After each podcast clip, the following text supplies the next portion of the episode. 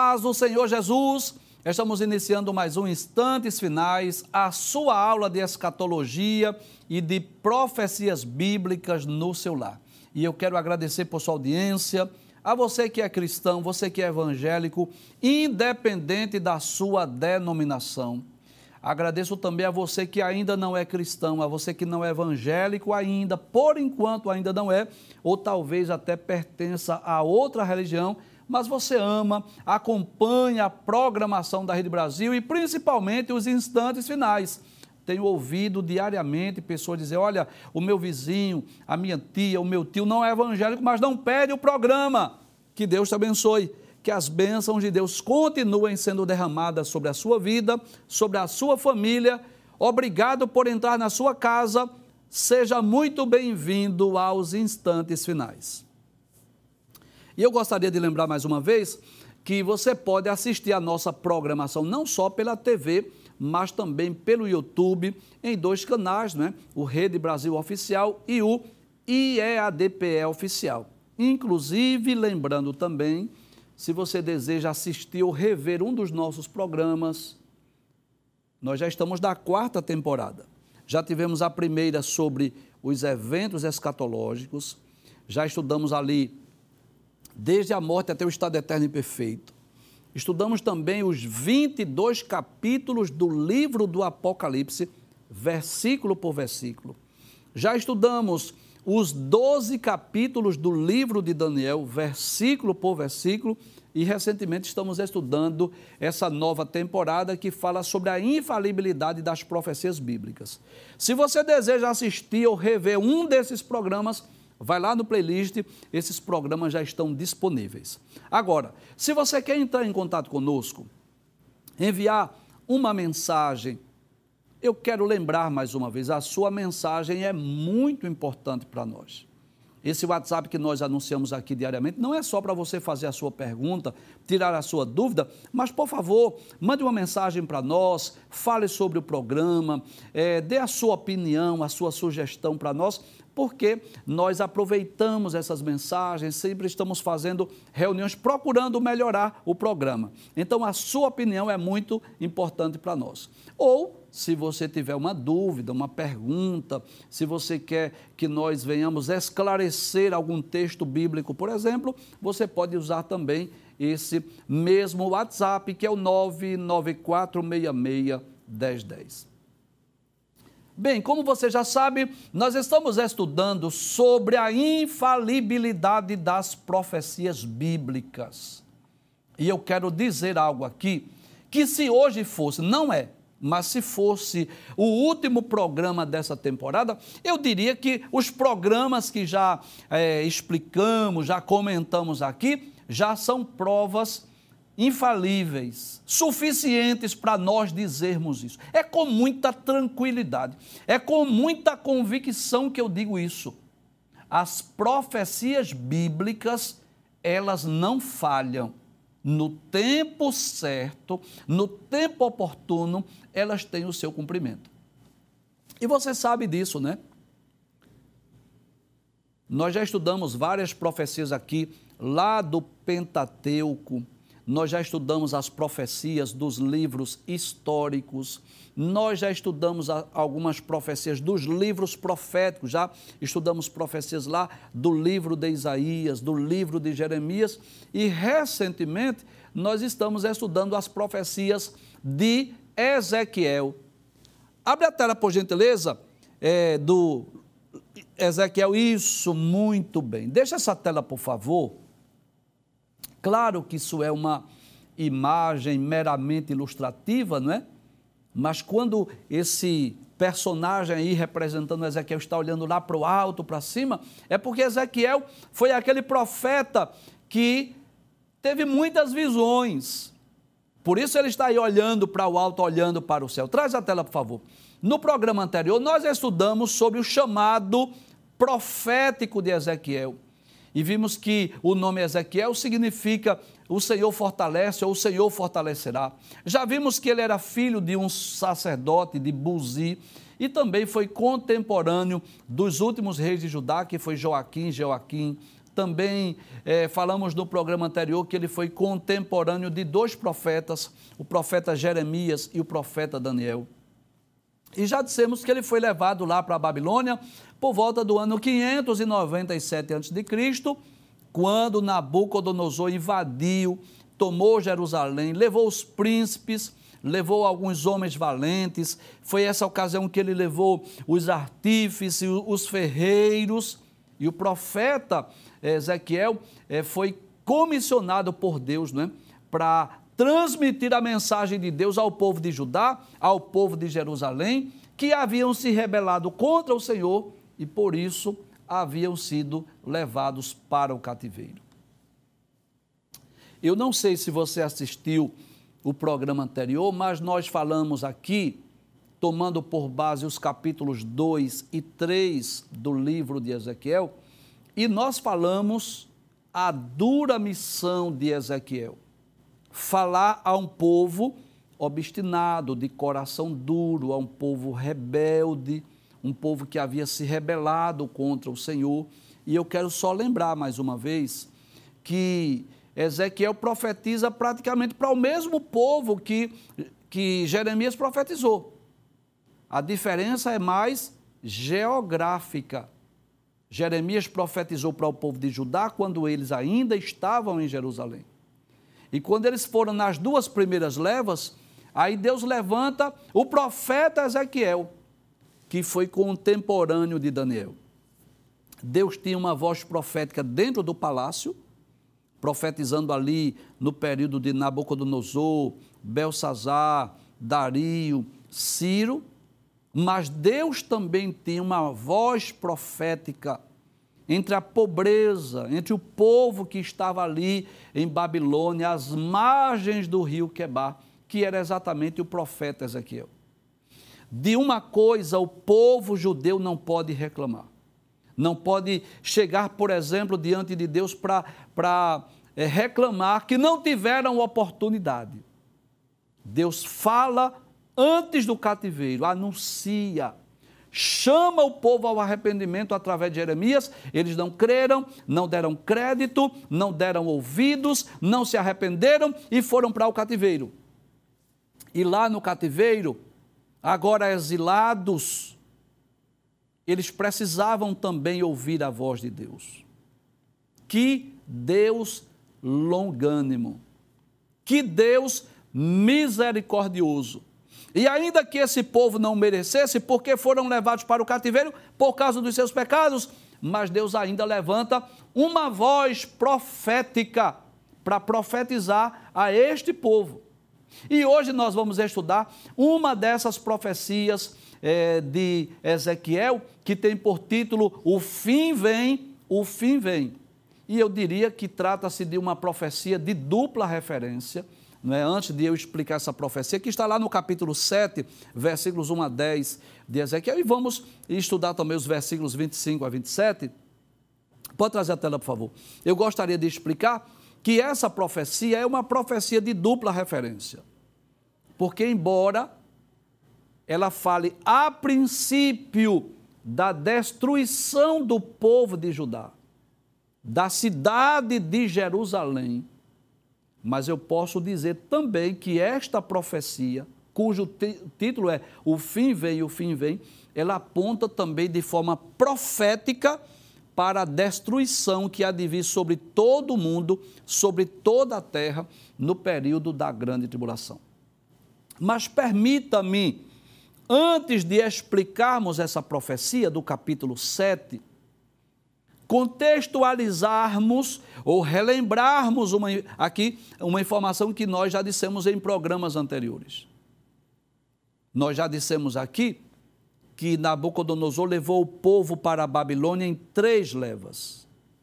A primeira, mais ou menos entre 606 e 605 a.C., quando foi levado Daniel, Misael, Ananias, Azarias. A segunda por volta de 597 ou 596, mais ou menos, que é a ocasião que vai o profeta Ezequiel. E a terceira por volta de 586. Dentro de 20 anos foram três levas que eles foram levados. Então, Ezequiel, usado por Deus, vai profetizar sobre o que ocorreria com a cidade de Judá e de Jerusalém, com a terra de Judá e a cidade de Jerusalém. Porque havia lá um grupo de pessoas ainda que haviam ficado lá com o rei Zedequias. Lembra que nós falamos sobre esse rei quando nós estudamos sobre Jeremias?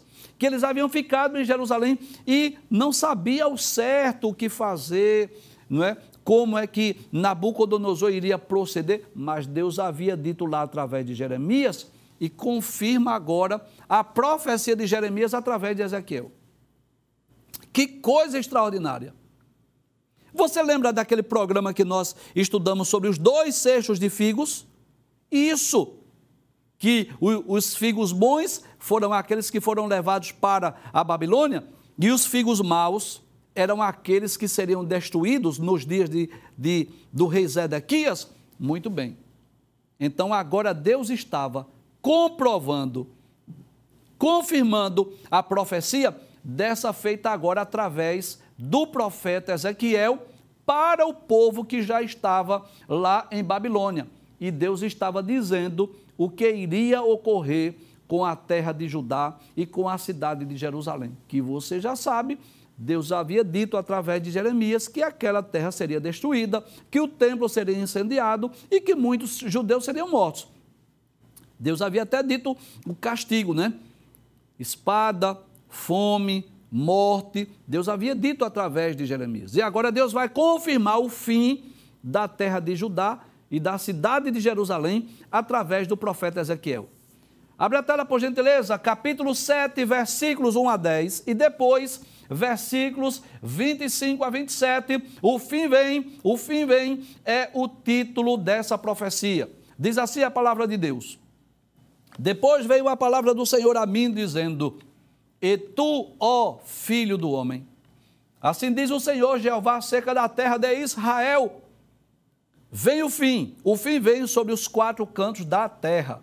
Então observe, traz a tela por favor. Onde estava Ezequiel? Muito bem, ele já estava em Babilônia. Ele já estava lá entre os cativos, entre a pobreza. Aí Deus agora vai falar sobre a terra de Israel, o que queria ocorrer com a terra de Israel. E Deus diz assim: o fim vem sobre os quatro cantos da terra.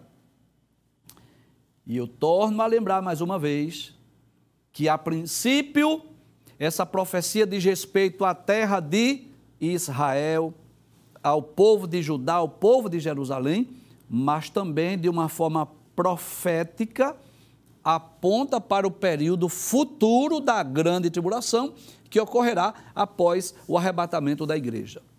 Traz a tela, por gentileza, versículo de número 3. Pode passar a tela. Aí diz assim: Agora vem o fim sobre ti, porque enviarei sobre ti a minha ira, e te julgarei conforme os teus caminhos, e trarei sobre ti todas as tuas abominações. Bem, você sabe disso, nós já dissemos aqui em vários programas. Que o desejo de Deus nunca foi destruir o seu povo, claro que não. O desejo de Deus ao dar a terra de Canaã aos descendentes de Abraão, Isaac e Jacó é que eles habitassem naquela terra perpetuamente.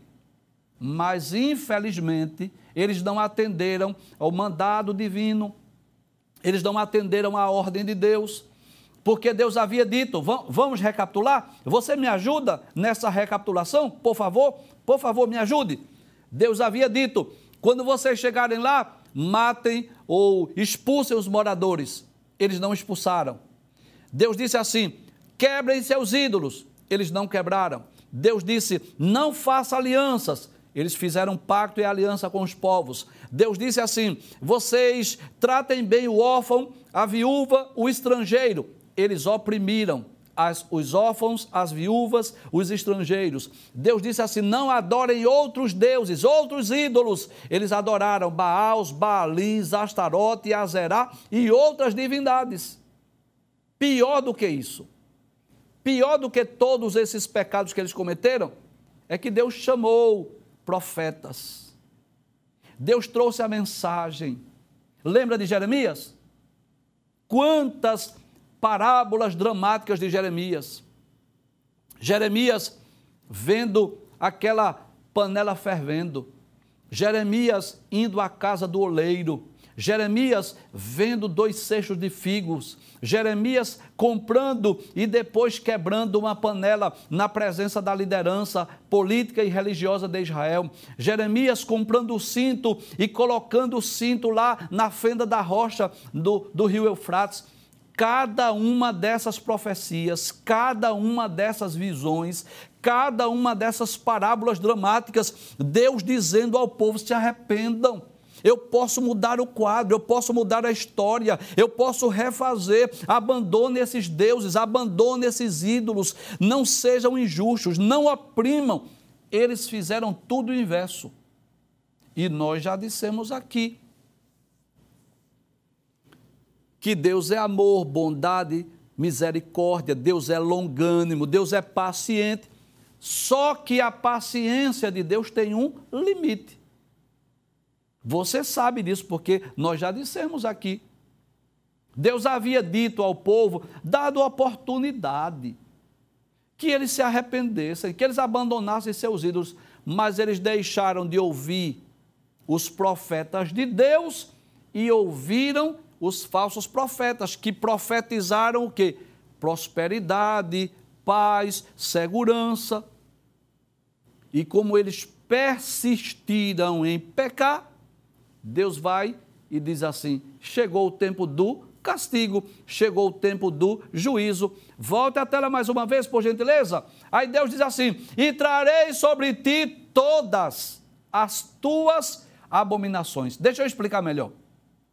Deus estava dizendo assim: eu vou trazer o castigo como resultado das suas próprias escolhas, como resultado dos seus pecados, das suas prevaricações, das suas abominações.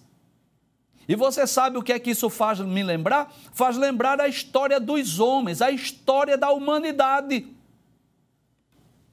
Quando Deus criou o homem, qual era o desejo de Deus? Que os homens vivessem aqui na terra, aqui na terra, em paz, em harmonia com Deus, com o próximo, com a natureza. Qual era o desejo de Deus? Na viração do dia, vir conversar com os homens, dar-lhes os mandamentos, dialogar, ser amigo dos homens, dos seres humanos. Mas o que acontece? Adão comeu do fruto que Deus havia proibido. O pecado entrou no mundo e os homens começaram a cada vez mais se distanciarem de Deus, a ponto de Deus usar Moisés, Gênesis capítulo 6, versículo 5, e dizer assim: E toda a imaginação dos pensamentos do coração do homem era somar continuamente. Então chega um momento que esgotou a paciência, o limite da paciência divina. E o que foi que Deus fez? Deus mandou o dilúvio. Deus destruiu aquela geração.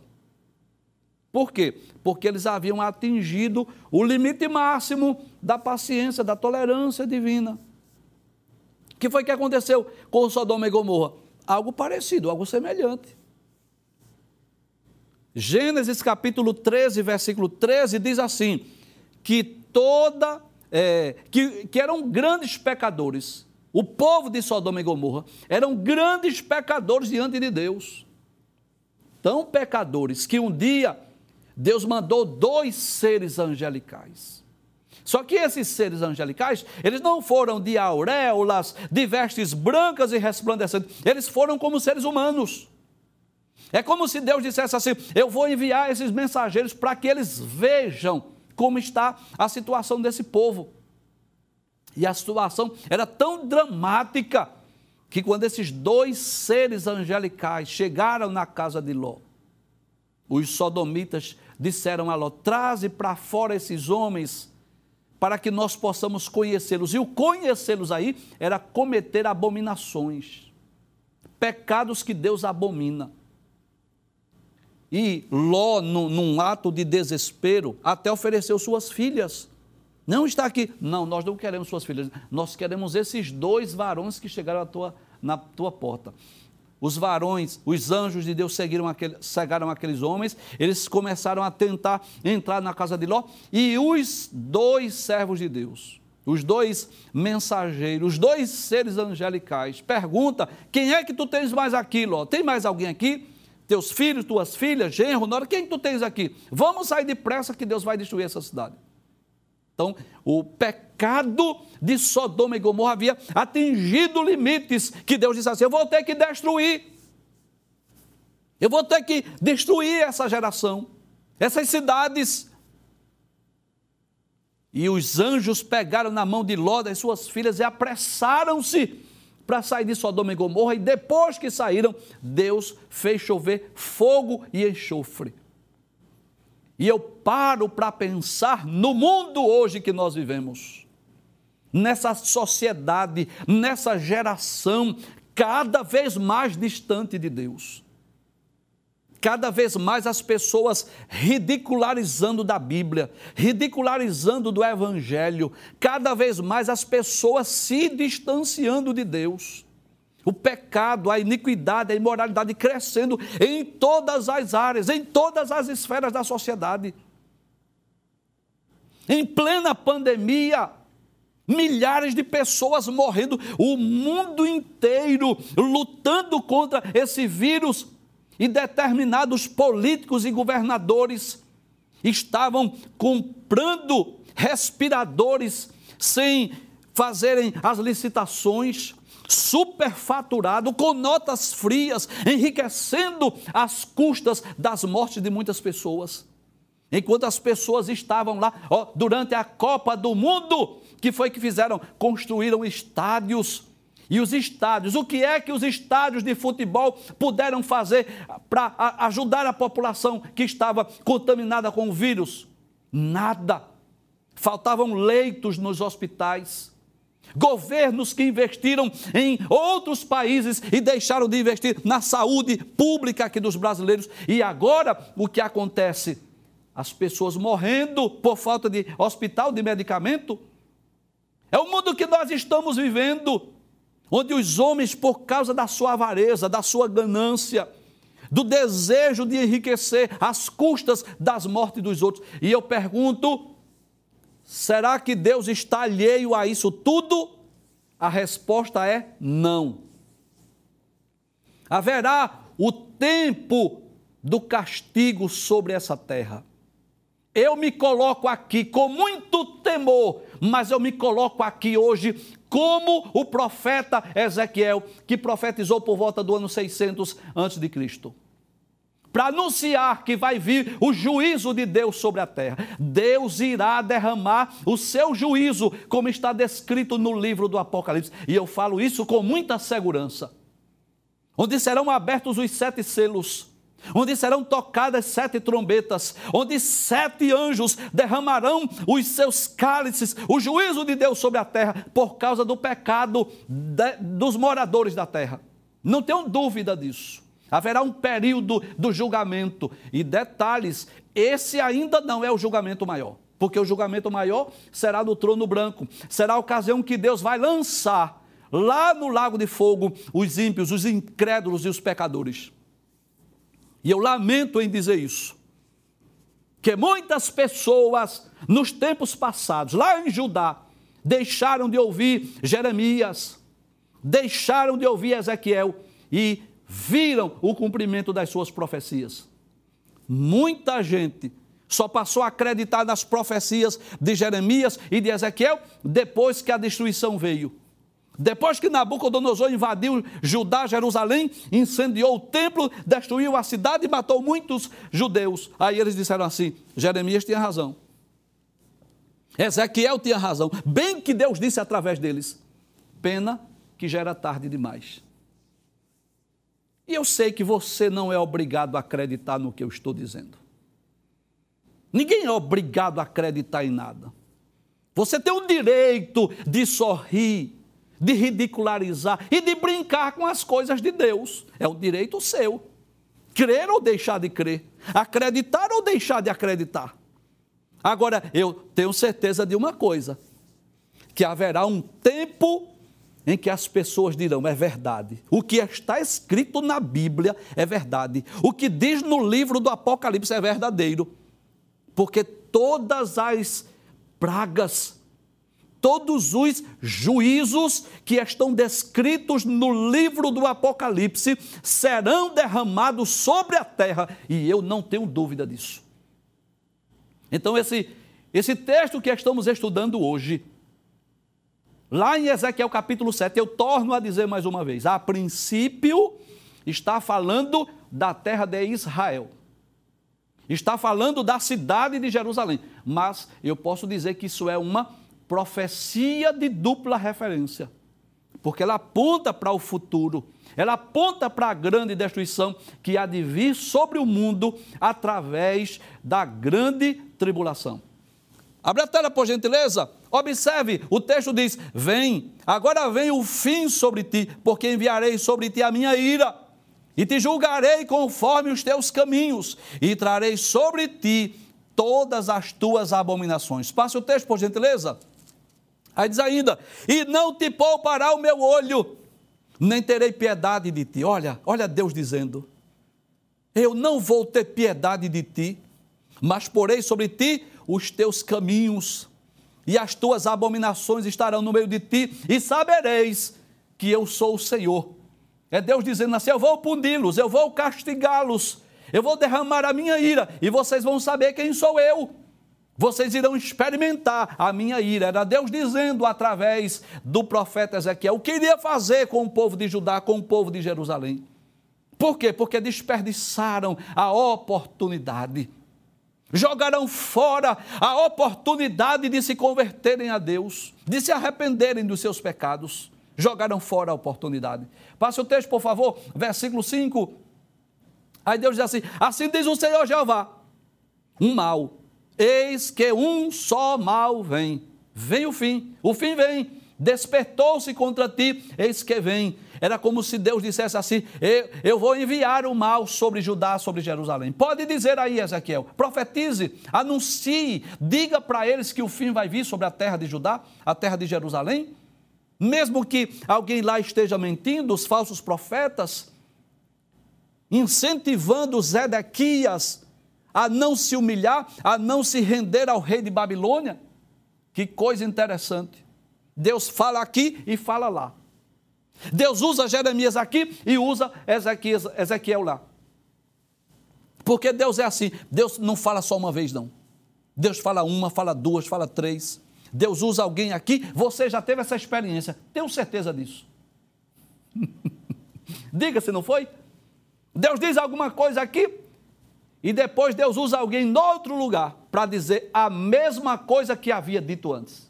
E você diz assim: Eu não tenho do que duvidar porque foi só confirmação do que Deus já havia dito. E Deus levanta Ezequiel, profetiza aí, Ezequiel, abre a tua boca e anuncia o que é que eu vou fazer. Eles vão saber que teve um profeta entre eles quando essas coisas acontecerem. Jeremias dizendo lá e Ezequiel cá. Não havia meios de comunicação sofisticado, não havia telefone, não havia WhatsApp, não havia é, redes sociais, mas o espírito que usava Jeremias em, em Jerusalém era o mesmo espírito que usava o profeta Ezequiel lá em Babilônia. Passe o texto, por favor, versículo de número 7. Vem a tua sentença. Deus é juiz. Deus também bate martelo. Deus também decreta. Ele diz assim: ó oh, habitante da terra, vem o tempo, chegado é o dia da turbação e não da alegria sobre os montes. E que turbação é essa? perturbação, o medo, o choro, a lágrima, o gemido, a dor, o sofrimento, a angústia que Deus estava dizendo que iria enviar sobre a terra de Judá, sobre a terra de Jerusalém e no futuro sobre a terra através da grande tribulação. Pode passar a tela, por favor? Diz ainda assim: Agora depressa derramarei o meu furor sobre ti e cumprirei a minha ira contra ti. E te julgarei conforme os teus caminhos, e porei sobre ti todas as tuas abominações. Que coisa interessante! Deus lembrando, Deus usando o profeta Ezequiel para dizer assim: é, é sobre as tuas abominações, é sobre os teus pecados, é sobre as tuas iniquidades, porque a ira de Deus é santa. E você sabe disso, mas deixa eu repetir: que nós, seres humanos, que temos a natureza caída e a natureza pecaminosa, muitas vezes, ou por que não dizer, na maioria das vezes, a ira humana é fruto da natureza caída e pecaminosa. Aquela ira que está lá em Gálatas capítulo 5, versículo 16 a 21. Aquela lista das obras infrutuosas da carne: ira, peleja, dissensão, inveja, glutonaria e coisas semelhantes a essa. É a ira humana. E essa ira Deus não tem. Você sabe disso, né? Quando a Bíblia fala sobre a ira de Deus, como está, por exemplo, lá no Salmo 30, verso 5, que a sua ira dura só um momento, a ira de Deus não é o resultado da natureza caída, porque Deus não tem. A ira de Deus é santa. A ira de Deus é contra o pecado, é contra a iniquidade, e Deus está deixando bem claro. Embora Deus não tenha a satisfação a dar a ninguém, mas Ele tem prazer em explicar e dizer por que vai fazer. Deus poderia simplesmente mandar o juízo, mandar o castigo. Por exemplo, veja que coisa interessante. Deus poderia simplesmente usar é, Moisés e dizer assim: Moisés, escreve aí. Que Deus disse assim: o fim é chegado sobre a terra e eu destruirei de sobre a face da terra. Deus poderia usar Moisés só para dizer isso. Mas Deus usa Moisés para dizer também assim: olha, que toda a imaginação dos pensamentos do homem era somar continuamente, e a terra encheu-se de violência. Para que isso? Para que eu e você, quando lesse a Bíblia, nós entendêssemos que o dilúvio veio por causa do pecado daquela geração. Deus poderia só usar Moisés para dizer assim: escreve aí que Deus fez chover fogo e enxofre sobre Sodoma e Gomorra. Mas Deus também usa Moisés para dizer assim: e eram grandes pecadores os moradores lá de Sodoma e Gomorra, tão pecadores que Deus mandou dois anjos e eles queriam fazer perversões com os anjos de Deus. Sabe para quê? Para eu entender isso. O juízo de Deus veio por causa do pecado deles. Deus poderia mandar Nabucodonosor e dizer assim: destrói, incendeia esse templo. Que coisa interessante. O mesmo Deus que disse a, a, a Salomão: construa o templo. Não é Davi, não, é você que vai construir. É o mesmo Deus que diz assim a Nabucodonosor: destrói, pode incendiar, pode tocar fogo,